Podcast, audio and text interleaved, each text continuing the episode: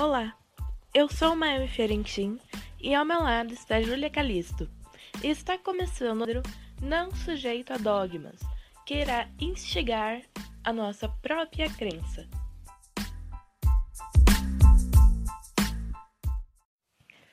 Quem é Deus e Jesus? Em geral, seria tudo, aquele que criou tudo, mas não tem nenhuma prova concreta disso. Eu acredito em partes, porque algumas coisas eu já vi acontecer milagrosamente. Mas aí temos a dúvida.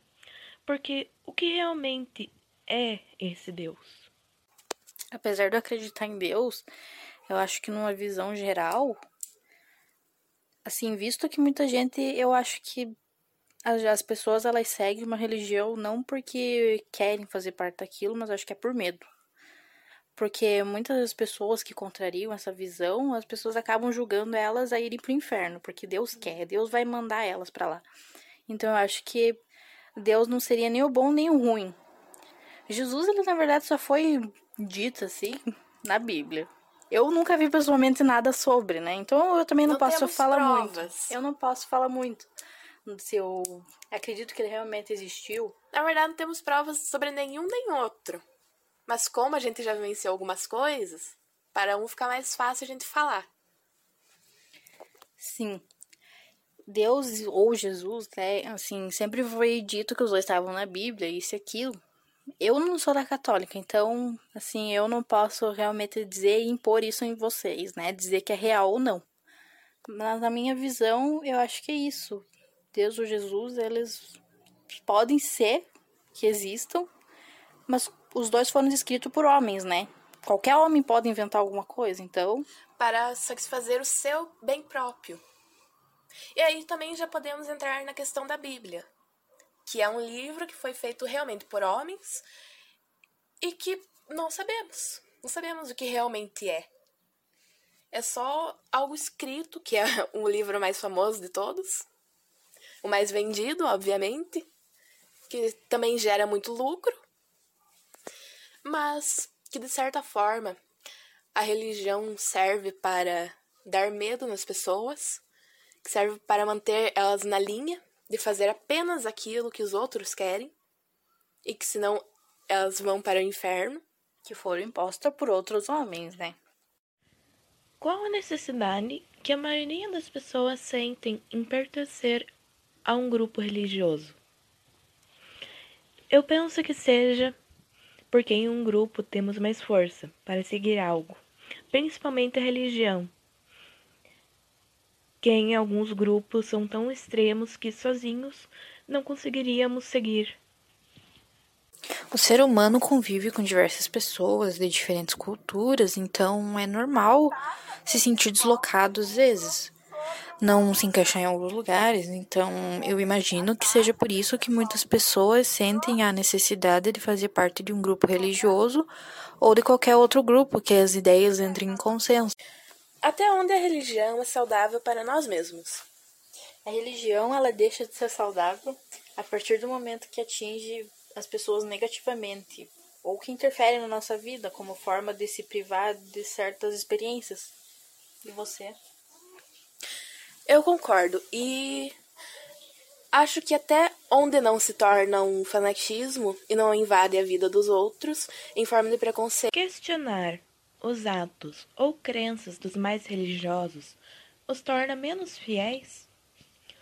Obviamente que quem acredita em tal coisa está se equivocando, pois não há nada mais humano do que pensar, e sem isso podemos facilmente ser alienados como fazem algum gru alguns grupos religiosos, que agitam que aquela é a absoluta verdade. E bom, sabemos que não é bem assim. Eu acho que algumas religiões elas são impostas nas outras pessoas, então elas basicamente não buscam saber o porquê ou quando fizeram tudo isso e tudo que for contra a opinião delas é errado. Então elas não, quando você se pergunta você só busca o conhecimento. Então, basicamente, você não deixa de ser religioso, porque isso é além do físico. Você só procura saber o que está acontecendo agora. Por que acham que algumas religiões são tão severas e até mesmo preconceituosas?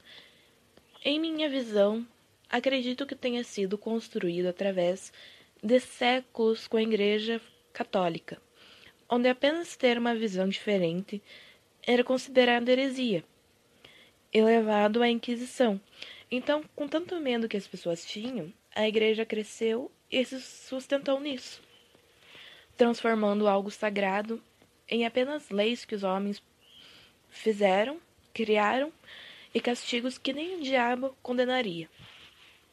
Na verdade, isso vem de berço, porque a gente pode perceber dentro da história, por exemplo, a Inquisição, onde ninguém poderia contrariar nada, que você ia para fogueira, você era enforcado, você literalmente não podia ter um conhecimento fora da religião.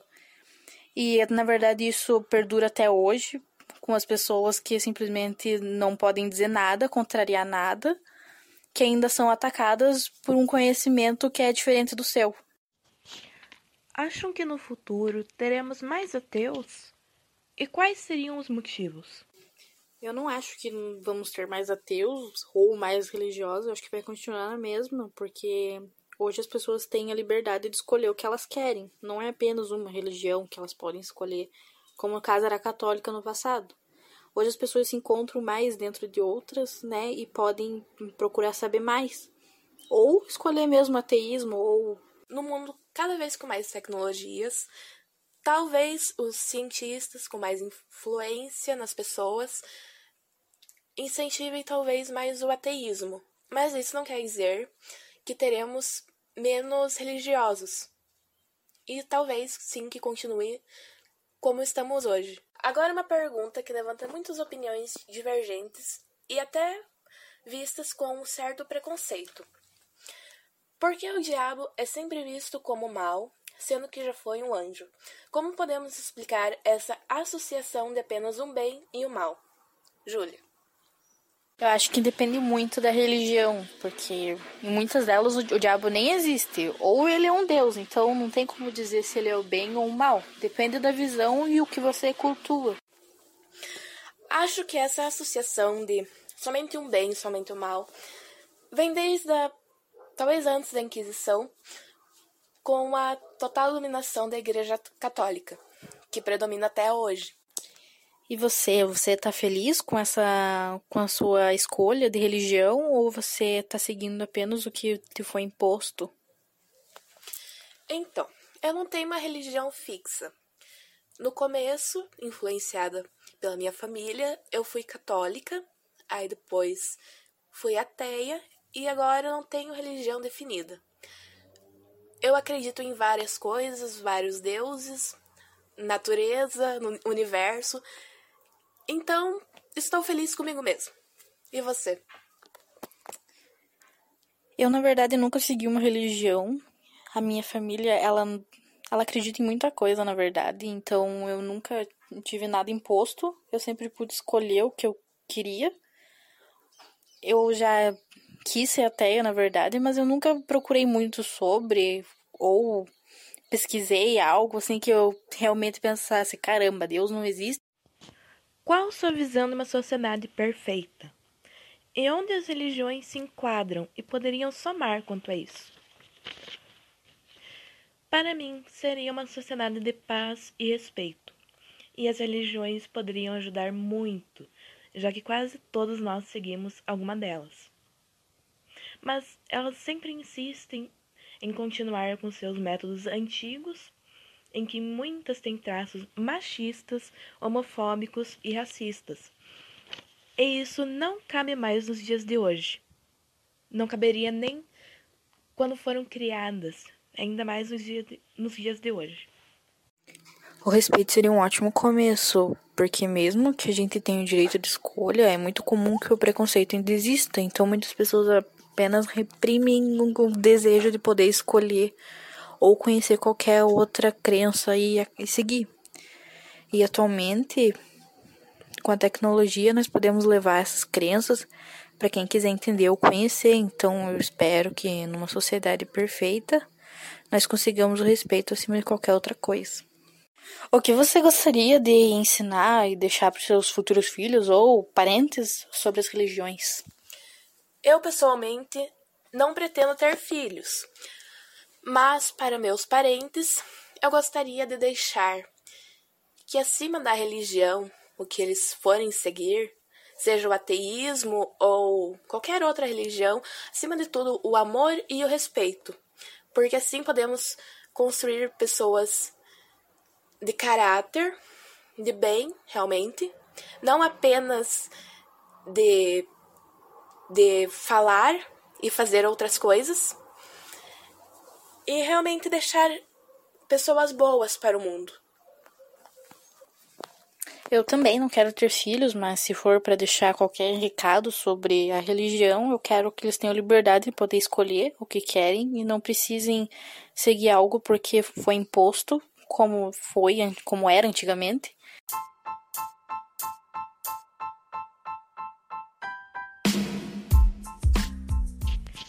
Este foi o nosso Não Sujeito a Dogmas. Por Maeve e Júlia, muito obrigada pela sua presença e até mais.